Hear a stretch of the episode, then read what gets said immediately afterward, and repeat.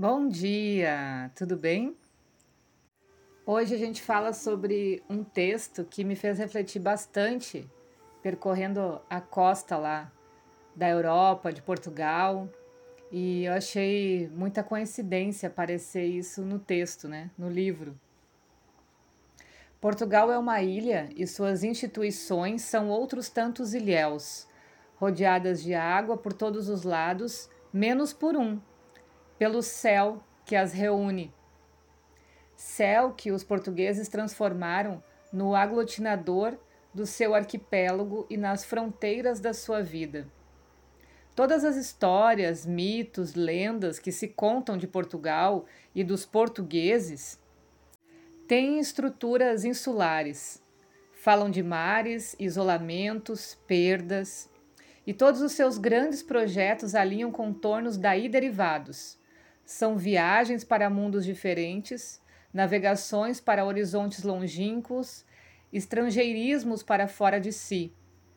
Falam de naufrágios, adamastores, glorificações, em comprazimentos de outras marés, praias imaginárias, cruzeiros dos mares do sul, tudo característica de quem se afastando da ilha se compensa.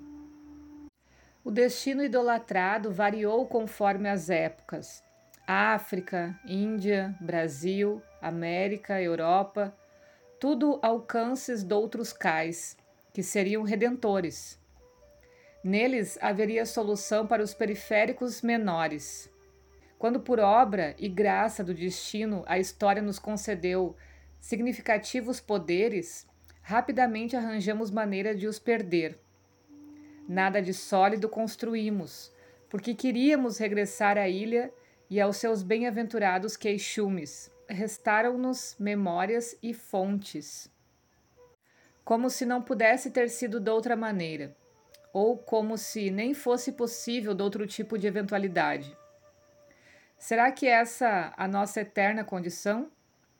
O eterno retorno de uma insularidade que a imigração contempla?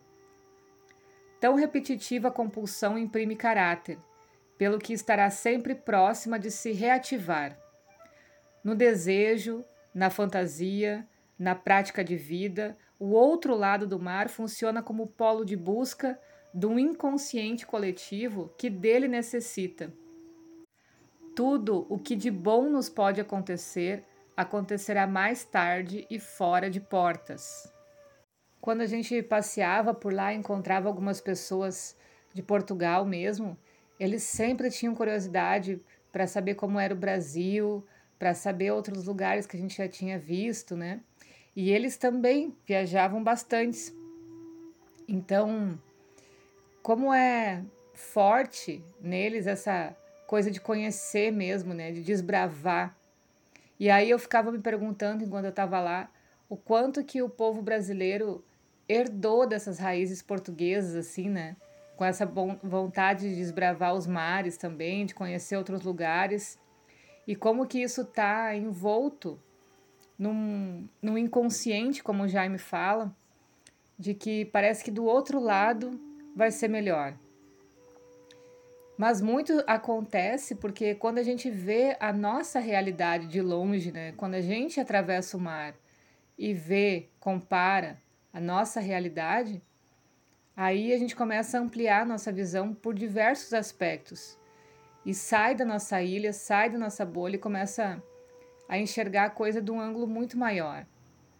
E isso é de fato que faz bem para todo mundo, né? Essa dissociação, entender que você não está enraizado ali, que você pertence ao todo e que você pode fazer qualquer movimento para qualquer lado, né? inclusive para o céu, como ele diz, mas esse empoderamento de ver de longe a nossa realidade é o que acalenta os corações dos viajantes. E por isso que a gente pode esvaziar essa vontade dentro do nosso dia a dia, das nossas semanas, dos nossos meses, conhecendo lugares, situações, formas de aprender diferente. Isso dá, em menor quantidade, a mesma sensação de quando a gente vai viajar. o mesmo frio na barriga, o mesmo ar de desbravar alguma coisa, de conhecer coisas novas, de trazer mais conhecimento uh, para os seus dias, para sua fala, para suas trocas. Então, quando a gente fica muito tempo parado, essa rotina aí de trabalho todos os dias, enfim, esse movimento que foi criado aí para nós, né, social, ele nos impede de nos afastar das nossas bolhas. Ele faz com que a gente garantidamente passe pelo menos um ano infiltrado ali. Então imagina quantos hábitos a gente repete durante um ano. E com isso a nossa capacidade de criação, de ver de longe, de se desaglutinar de costumes e falas sociais, ela acaba ficando podada. Então a nossa persona se reconhece como pertencendo àquela, àquele trabalho, àquela vizinhança, àquela cidade. E na verdade a gente não é assim. A mesma coisa se diz da família. Eu sei que tem muitas pessoas que são super apegadas, né? Mas tudo bem. Mas a questão do ser humano é um desbravador. Isso a história, a ciência nos mostra também a nossa, o nosso desenvolvimento como espécie, né? Sempre foi desbravando, conhecendo, aprendendo. Então agora a gente fica anos, vidas inteiras, gerações inteiras no mesmo lugar e muitas vezes sustenta isso com orgulho, né? Ninguém aprende a nadar por correspondência, só na água. Em todas as aprendizagens há caminhos submersos e metamorfoses da rã. Pequenas vigarices consolam infortúnios, proventos duvidosos refrescam consciências. Derrotas compensam-se no ter ou não ter, porque fora de água podem ganhar os piores. Há excelentes metamorfoses e excelentes cultivadores. Quantos simbolismos ele coloca aqui, né? Ou seja, fala muito sobre a experiência, né? O que, que você quer aprender, qual é a chave que você quer virar aí na tua vida, você precisa viver aquilo, né? Que nem ele fala, só aprende a nadar na água. Então, todas as situações aqui, inclusive as situações sociais, como ele fala, de ter ou não ter, elas são aprendidas na convivência, na experiência. E isso também requer uma inteligência para administrar tudo isso, né? Civismo não é uma questão de aprendizagem, nem de educação. É uma questão de relação, de relações organizadas, de relações interiorizadas, de culturas travejadas, de figuras significativas. Nas clareiras com trincheiras, nas aberturas com fechaduras, o civismo pode crescer no que faz e no, e no que diz, mesmo que não pareça porque mesmo aí poderá haver relações fundas que conduzam para além das facetas imitativas que à superfície se manifestam.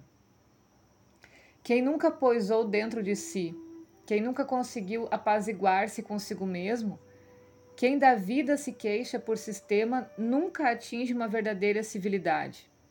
Crianças maltratadas, por exemplo, de boas e de más famílias, de boas e de más educações, sempre sufocam movimentos que aguardam a ocasião de sensibilidade explodir. Quem não resolve as coisas dentro de si acaba explodindo com os outros lá fora, né? E aí ele diz que o, a cura, né, para a civilidade não é na educação externa, mas num bom relacionamento interno. E aí, para terminar, mais uma das suas teorias únicas. Manduco, desde que fiz a primeira dieta para esbeltamente emagrecer, em 1973, uma maçã ao pequeno almoço e pelo menos três ou quatro dias fora. Devo ser a pessoa que mais maçãs comeu na minha república. Fato de grande mérito, como se reconhece. Talvez por isso me mantenha relativamente em forma neste setembro de 2013 acrescido de duas razões que, por certo, me protegem. Durante anos fui médico de uma instituição de freiras que muito me apreciavam. Quase todas vinham à minha consulta, contavam-me os seus problemas. E quando eu lhes fazia uma risonha troça das suas crenças, elas garantiam-me rezar muito por mim. Bem preciso, bem preciso, respondia-lhes. Em setembro de 1987, bebi diretamente do lago Baikal, na Sibéria, boca na água gelada, deitado no chão. Fato que, segundo os indígenas, acrescenta pelo menos 10 anos de vida. E eu bebi duas vezes. um excelente dia para todo mundo. Beijo!